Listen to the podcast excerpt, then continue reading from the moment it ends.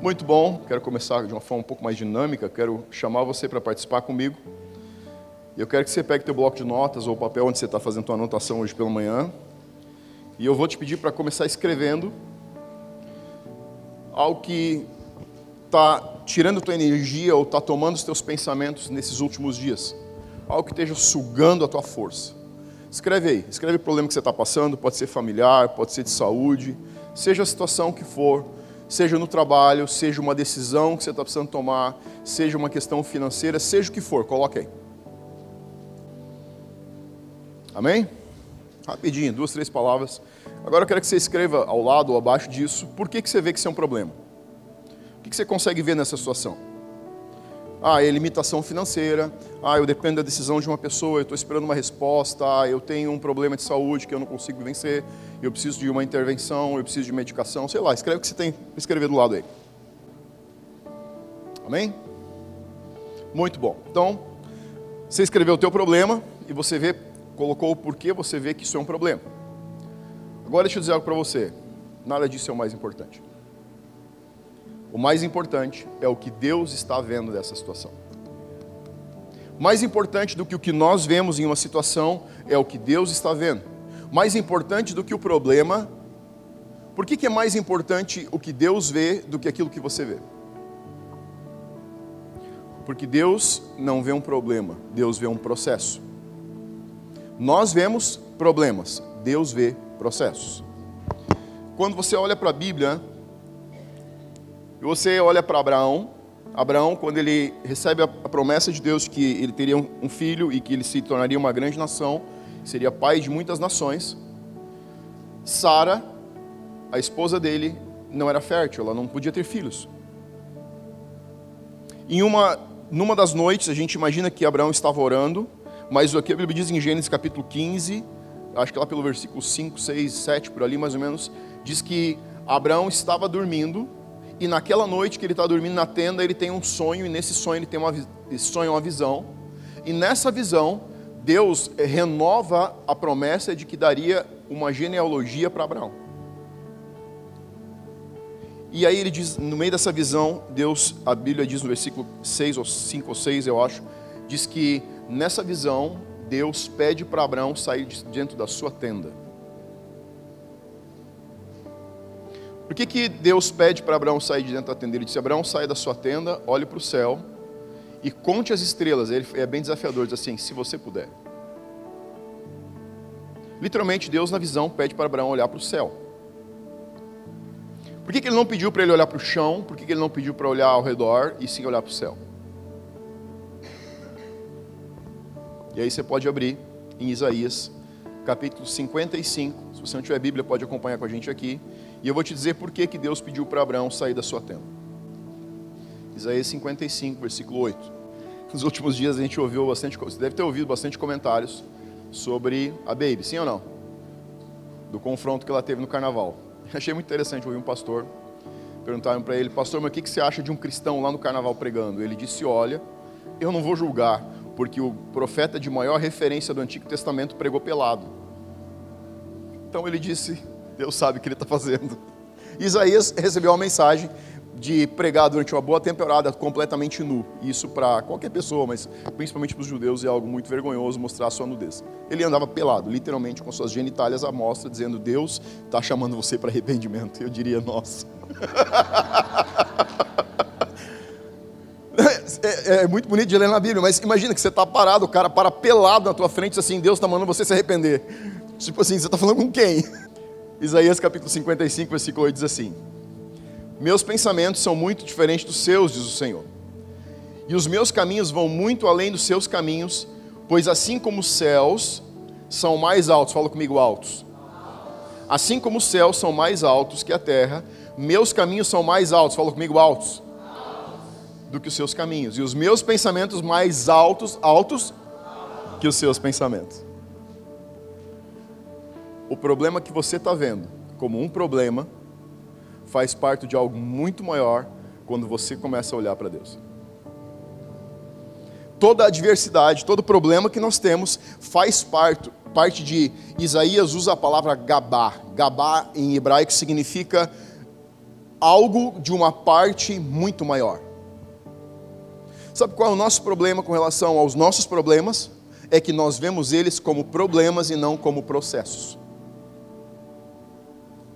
O seu problema, o meu problema para Deus não é um problema. O seu problema e o meu problema para Deus é parte de um processo de algo muito maior do que Ele está fazendo. Fala comigo, maior. É algo muito maior. E a gente precisa começar a adotar as lentes de Deus se nós queremos começar a entender o que Deus está fazendo de forma individual e de forma coletiva. Você está em um processo, em uma temporada com Deus, e assim nós estamos em um processo, em uma temporada com Deus, como família, de forma coletiva. Abraão estava em um processo, o processo dele dizia que ele tinha uma esposa que não podia ter filhos. Essa mulher que não podia ter filhos, que Abraão via como um impedimento para chegar naquilo que Deus havia prometido, na verdade era um processo de mexer com a mente e o coração de Abraão para que ele alcançasse a promessa de Deus pela fé e não por obras.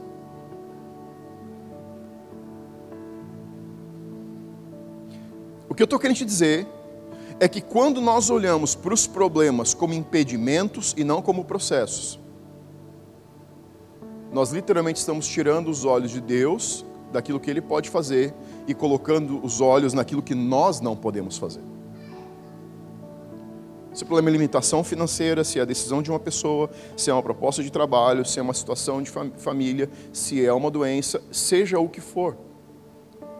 Se você colocar os olhos na situação e não colocar os olhos em Deus, o que deveria ser um processo se torna um problema. Deus disse a Abraão: saia da sua tenda. Ele estava dizendo para ele o quê? Saia dos limites que você está enxergando, saia dos limites que você está vendo como impedimentos e vem para fora. E o que ele disse para Abraão? Olha para o céu. Sabe o que ele está fazendo? Ele está profetizando sobre Abraão, dizendo: Abraão, o que você está vendo como impedimento, eu estou dizendo que faz parte de algo muito maior que você não consegue ver. Porque os meus pensamentos, porque os meus planos, porque os meus caminhos para você são maiores. Agora vai para Gênesis capítulo 26. Deixa eu te dar algo bem prático para você entender como funciona isso. Gênesis capítulo 26, versículo 1. Aqui começa a história onde Isaac, o filho de Abraão agora, Abraão já morreu, onde Isaac começa a seguir com aquilo que Deus havia chamado essa família para viver. Gênesis 26, versículo 1 diz assim: Uma fome terrível atingiu a região, como havia acontecido antes no tempo de Abraão. Então, estamos falando de Isaac e a Bíblia está dizendo que no tempo de Abraão, o pai dele, uma fome já também tinha acontecido naquela região. Por isso, Isaac se mudou para Gerar, onde vivia Abimeleque, rei dos filisteus. O Senhor apareceu a Isaac e disse: Não desça ao Egito, faça o que eu mandar, habite aqui como estrangeiro, e eu estarei com você e o abençoarei. Com isso confirmo que darei todas as terras a você e aos seus descendentes, conforme prometi solenemente a Abraão, seu pai. Então, o primeiro ponto que eu diria para você hoje de manhã é: existem ciclos de dificuldade e necessidade que todos nós passamos na nossa vida. A Bíblia está cheia de histórias de homens e mulheres que passaram por ciclos de dificuldade e necessidade. Esse versículo está dizendo que no tempo de Abraão, aquela terra tinha passado por um ciclo de fome extrema, tanto que Abraão se desloca por causa dessa fome. Agora, no tempo de Isaac, está de novo tendo um tempo de necessidade, de dificuldade. E se, a gente, se você lembrar, a gente falou sobre José, que foi enviado por Egito como escravo, e depois os irmãos dele vão para lá, reencontram ele, porque foram comprar alimento, porque a terra estava passando por um ciclo de necessidade. Ou seja, Abraão, Isaac e Jacó. Você tem três gerações de homens passaram por problemas, por necessidades e por dificuldades. Dificuldades fazem parte da vida. Fala para quem está contigo aí. Dificuldade faz parte da vida. Não, não, fala para ele entender. Dificuldade faz parte da vida.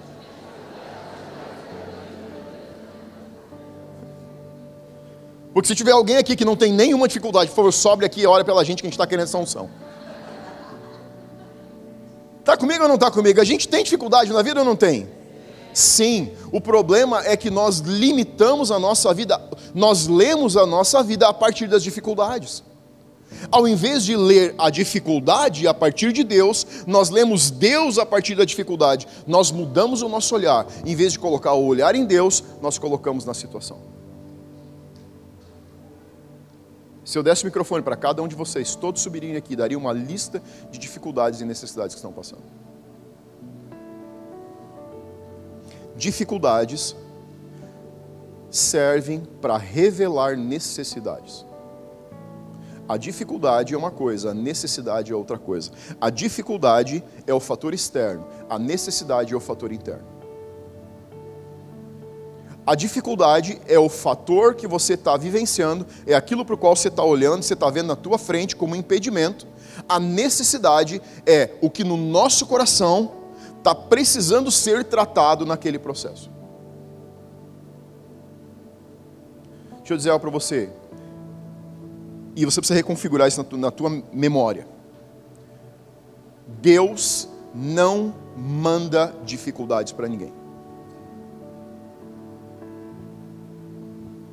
Sabe por que muitas pessoas se afastam de Deus? Porque alguém disse para eles que a dificuldade que eles estavam passando tinha sido enviada por Deus para tratar algo na vida deles. Deus não precisa mandar dificuldades para a nossa vida, nós já temos dificuldade suficiente. Tem um negócio que ele não precisa se ocupar, é mandando problema para você, porque você encontra os seus problemas sozinho no curso da vida. Agora, o que Deus faz é aproveitar as dificuldades para tratar necessidades. Deus aproveita as dificuldades para tratar necessidades. Dificuldades são fatores externos, necessidades são fatores no nosso coração. Deus usa as dificuldades para lidar com as necessidades do nosso caráter, do nosso interior, da nossa alma, de quem nós realmente somos. Porque dificuldades têm mais poder de extrair de você a verdade do que a prosperidade. Eu ouvi muitas vezes uma frase que dizia assim: Você quer conhecer uma pessoa, dê para ela dinheiro e poder. Eu diria: Você quer conhecer uma pessoa, dê para ela dificuldade. Porque a dificuldade traz para fora um caráter que nem o poder, o dinheiro e o sucesso pode trazer. Porque quando você tem acesso a muito recurso, você pode se comportar, pensar e agir a partir do recurso. Mas quando você não tem recurso, você vai partir, pensar e agir a partir de quem você é. Está comigo? Está me entendendo? Sim, porque o recurso tem o poder de moldar ou mudar como nós pensamos. Deixa eu te dizer de outra maneira. Você vai saber o nível de fé de uma pessoa não pela sua conta bancária, mas quando ela não tem uma conta bancária para recorrer.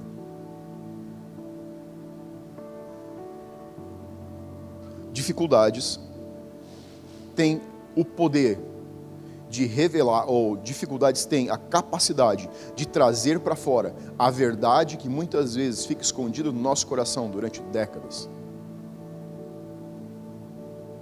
Isaac está de frente para uma dificuldade. Qual a dificuldade? A terra está passando por uma temporada de fome, certamente não estava chovendo, certamente não tinha alimento para os animais, eles eram um povo seminômade, viviam em tendas, acampavam em algumas regiões, andavam pelos desertos.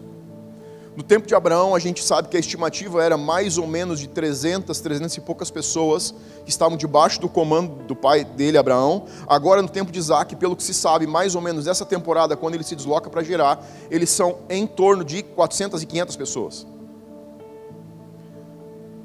Se você está com a vida de 500 pessoas na sua mão, isso se torna uma fonte de preocupação.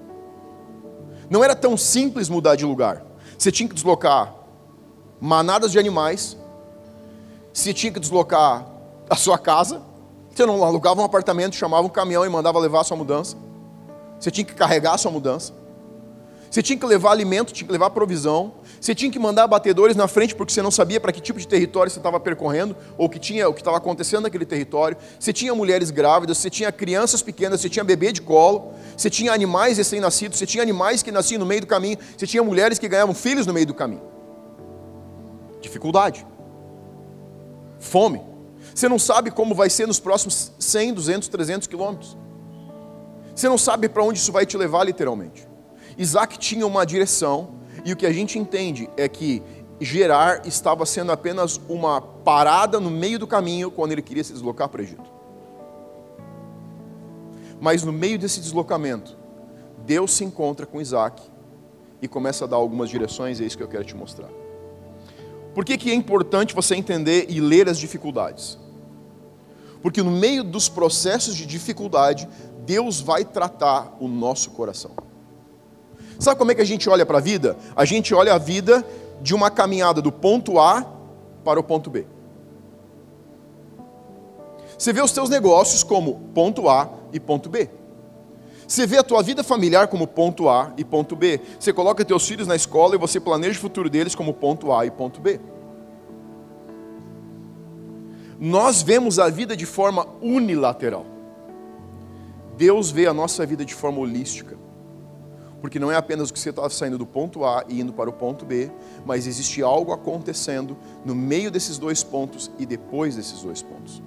Isaac estava fazendo um planejamento de se deslocar do ponto A para o ponto B, porque Gerar tinha mais provisão, e ele estava com planos de ir para o Egito, porque o Egito nessa época já era a referência mundial de agricultura, de ciência, de matemática, de língua. Então o plano de Isaac é: eu vou levar todo esse clã do ponto A para o ponto B, porque esse é o melhor plano que eu tenho. Deus interrompe a caminhada de Isaac no meio do caminho e diz: Não vá para o Egito. Deus não vai enviar dificuldades para a sua vida mas Ele vai aproveitar cada uma das oportunidades. Cada dificuldade que nós olhamos para Deus é uma oportunidade. Cada problema que nós vemos, Deus vê como uma oportunidade. Porque Ele não está vendo o ponto A e o ponto B, Ele está vendo uma pessoa no ponto A e uma pessoa no ponto B. E Ele está trabalhando para que você se torne alguém e não para que você chegue em algum lugar.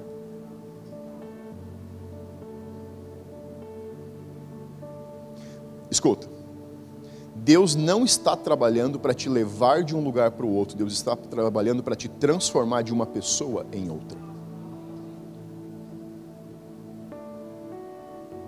Você faz parte de algo muito grande. E Deus está trabalhando seu caráter no meio disso que você está olhando como dor, problema, atraso, um tempo parado, onde as coisas não estão acontecendo, onde você está fazendo força e não sai do lugar, como parte de um processo para algo maior para o qual Ele está preparando você. Porque Ele não quer apenas deslocar você de posição, Ele quer transformar o seu coração.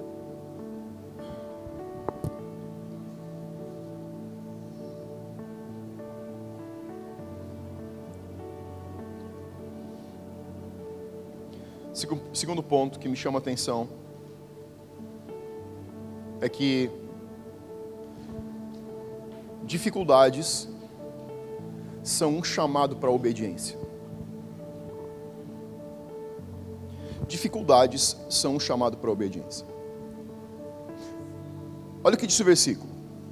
E Isaac tinha feito um plano, se estabeleceu em Gerar, e Deus se apresenta para ele e diz: não vá para o Egito. Não vá para o Egito. Dificuldade é uma oportunidade para você e eu crescermos em obediência a Deus.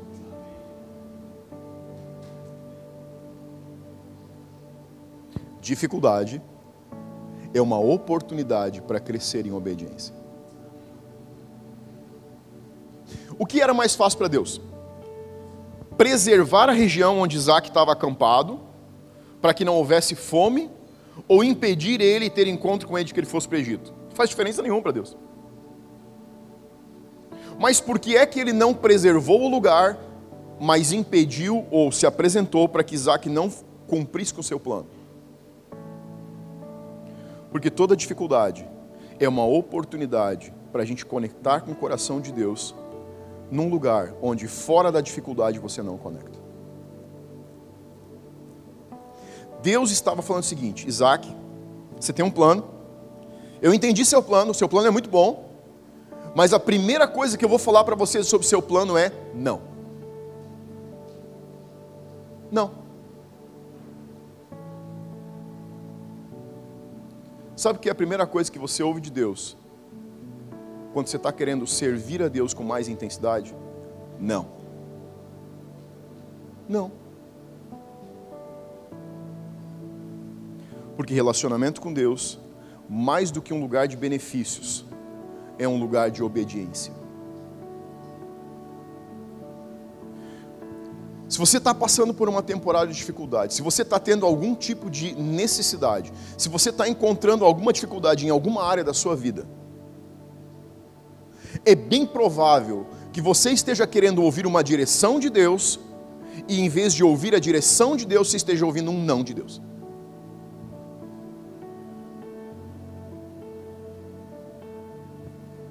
há 10 anos atrás, eu e a Lid estávamos num processo de transição ministerial. E tudo que a gente queria fazer era não errar. A gente começou a orar, começou a buscar de Deus, começou a buscar uma direção de Deus. E no meio desse processo, a primeira coisa que nós ouvimos foi não. A primeira coisa que nós ouvimos foi não. Não é isso que eu tenho para você. Isaac tinha feito um plano e Deus disse não. Porque quando você está buscando uma direção de Deus, e a primeira coisa que Deus faz é te dizer sim, isso já não é mais sobre Deus, isso é sobre a gente.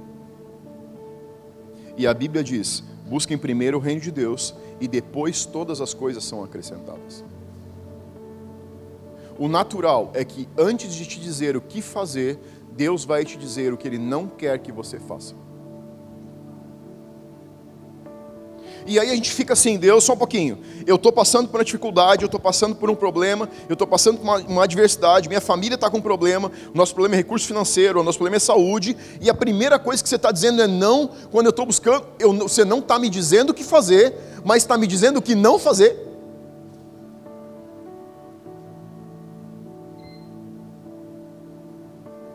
Sabe por que Deus faz isso?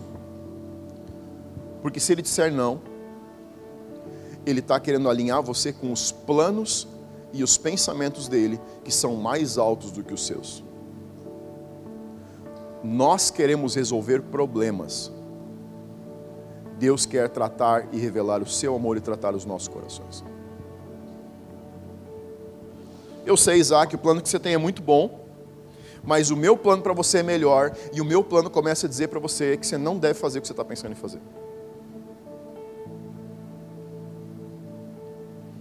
Não vá para o Egito, que você está olhando e que é a melhor alternativa para esse momento e para essa situação. O que Deus está ensinando para Isaac? A gente não sabe se Isaac estava orando. Imagino que sim. Imagino que Abraão deve ter ensinado algumas coisas para Isaac e a oração seja uma delas. Imagino que quando ele estava naquele momento onde o pai está para matar ele, sacrificar ele, oferecer como sacrifício, imagino que ele estava deitado orando. Imagino que ele aprendeu a orar na sua vida e que o que ele está fazendo agora é orando. Orando e gerando um posicionamento. Orando e tendo uma atitude. E aqui tem um problema. Nós, como cristãos, ou nós queremos ter muita atitude e pouca oração, ou nós queremos ter muita oração e pouca atitude. Ou a nossa fé está fundamentada em Deus, você precisa fazer algo a respeito, e Deus às vezes está dizendo, é, eu vou fazer, mas você tem que sair de onde você está. Tem que começar a acordar cedo, você vai ter que começar a trabalhar, você vai ter que convidar alguém para jantar, se você quiser casar. Não vou ir nesse terreno, mas você está me entendendo o que eu estou dizendo. Tem jovens que oram muito, mas agem pouco, tem outros que agem muito e oram pouco. E aí fazem besteira. As duas são besteiras. Faça, eu encontro equilíbrio. Se você orar muito e não pagar um jantar para alguém, você vai ficar solteiro. Se você pagar muito jantar e não orar, você vai casar errado. É o equilíbrio das duas coisas.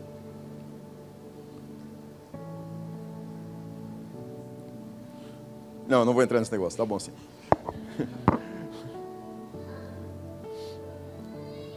Antes de saber o que fazer, nós descobrimos o que não devemos fazer. Pastor, como que eu sei se eu estou andando debaixo da direção de Deus? Você já ouviu um não? Não, pastor, não ouvi nada, então você tem que orar mais. ouça primeiro o não. E depois você vai ter uma direção. Porque o não significa que você está literalmente decidindo entregar o controle da sua vida para Deus. Sabe por que a gente não quer obedecer o não? Porque a gente quer viver uma vida com Deus, mas a gente não quer aceitar os planos de Deus.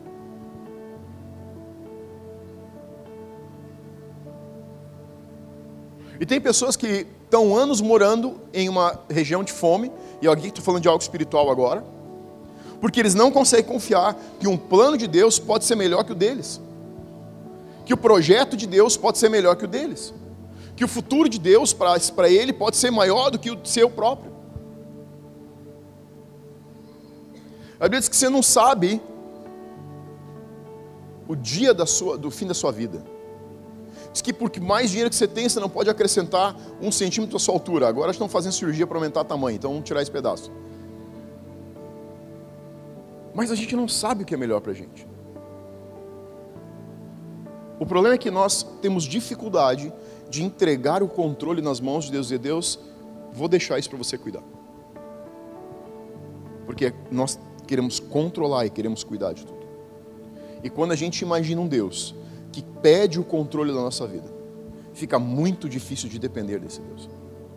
Antes de Deus te dizer o que fazer, Ele vai ensinar dependência para você. Porque dependência é um lugar e não uma coisa. Dependência é se, é se mover por fé. Dependência é aprender a se mover naquilo que Deus está dizendo. A voz de Deus primeiro revela a sua pessoa, depois revela uma direção.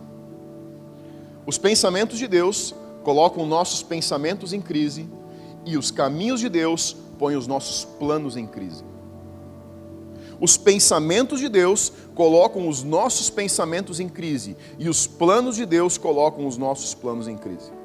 Talvez você tenha um plano muito bem traçado, talvez você tenha pensamentos muito bem estabelecidos. Se você começar a pensar, enxergar e ver o coração de Deus, certamente os seus planos e os seus pensamentos vão começar a ficar em crise. Primeira coisa que você começa a sentir quando você começa a andar realmente com Deus é uma dificuldade de pensar como ele pensa. Deus estava ensinando Isaac a pensar de maneira diferente. Pensar a partir da voz e não do seu coração. Da voz de Deus e não do seu próprio interior. Talvez você tenha um plano muito incrível para a sua vida. Talvez você tenha feito um plano muito incrível para os seus negócios. Talvez você tenha feito um plano muito incrível para os seus filhos. Mas deixa eu dizer para você, eles são muito longe daquilo que Deus tem para você.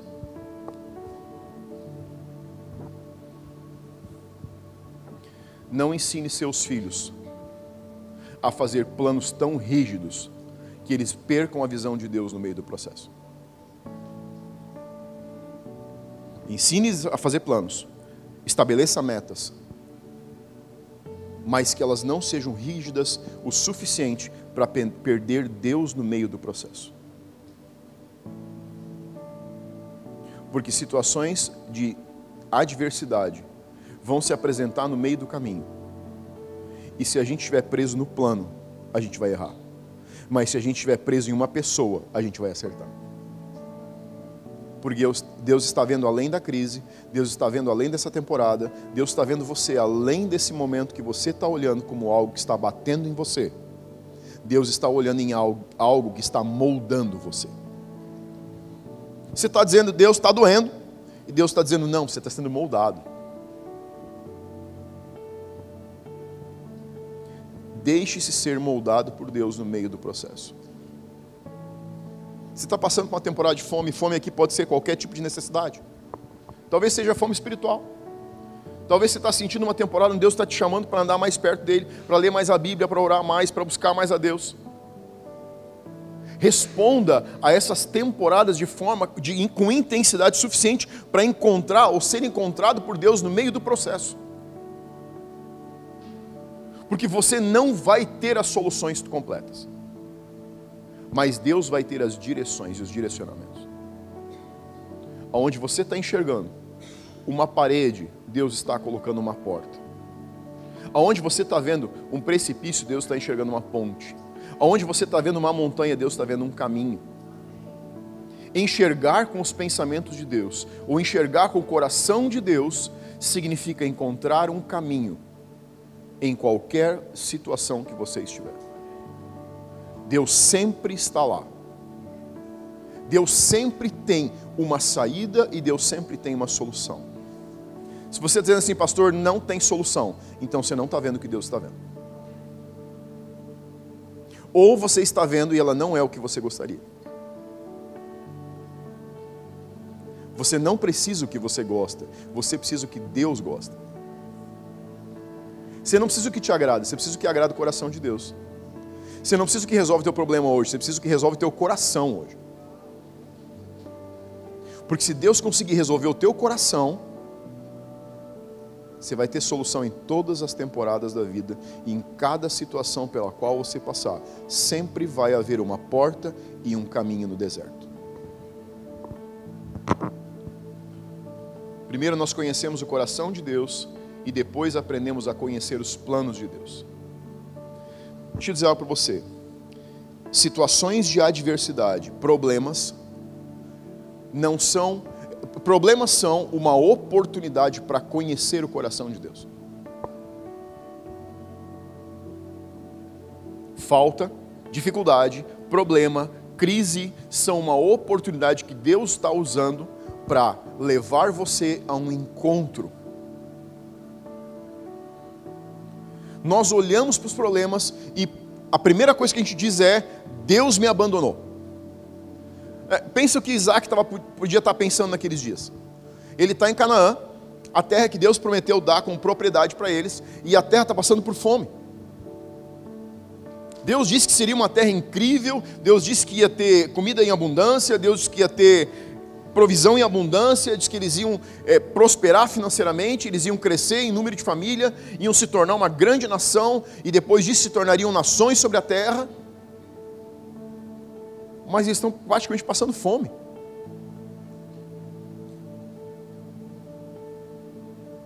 Situações de necessidade e adversidade são oportunidades para você conhecer o coração de Deus. Mas para conhecer o coração de Deus, você vai ter que se aproximar de Deus. A primeira coisa a fazer não é sair fazendo planos. A primeira coisa a fazer é sair buscando a presença. Você tem um plano, leve esse plano diante de Deus. Você tem um projeto, leve esse projeto diante de Deus. Você tem um problema, leve esse problema diante de Deus. Você tem um marido, leve ele diante de Deus.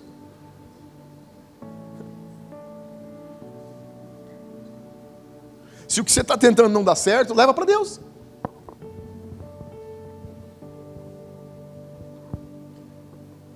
Encontros com Deus são um lugar para conhecer o coração dele.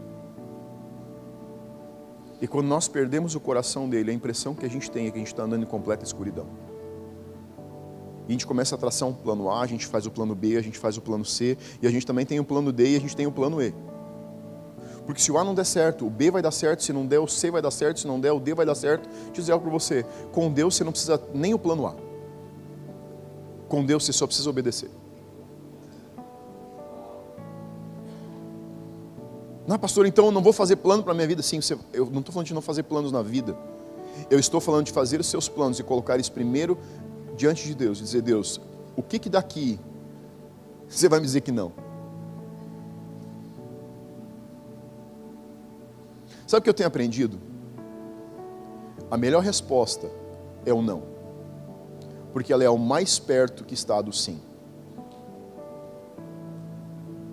Quanto antes você ouvir um não, antes você vai estar pronto para ouvir um sim.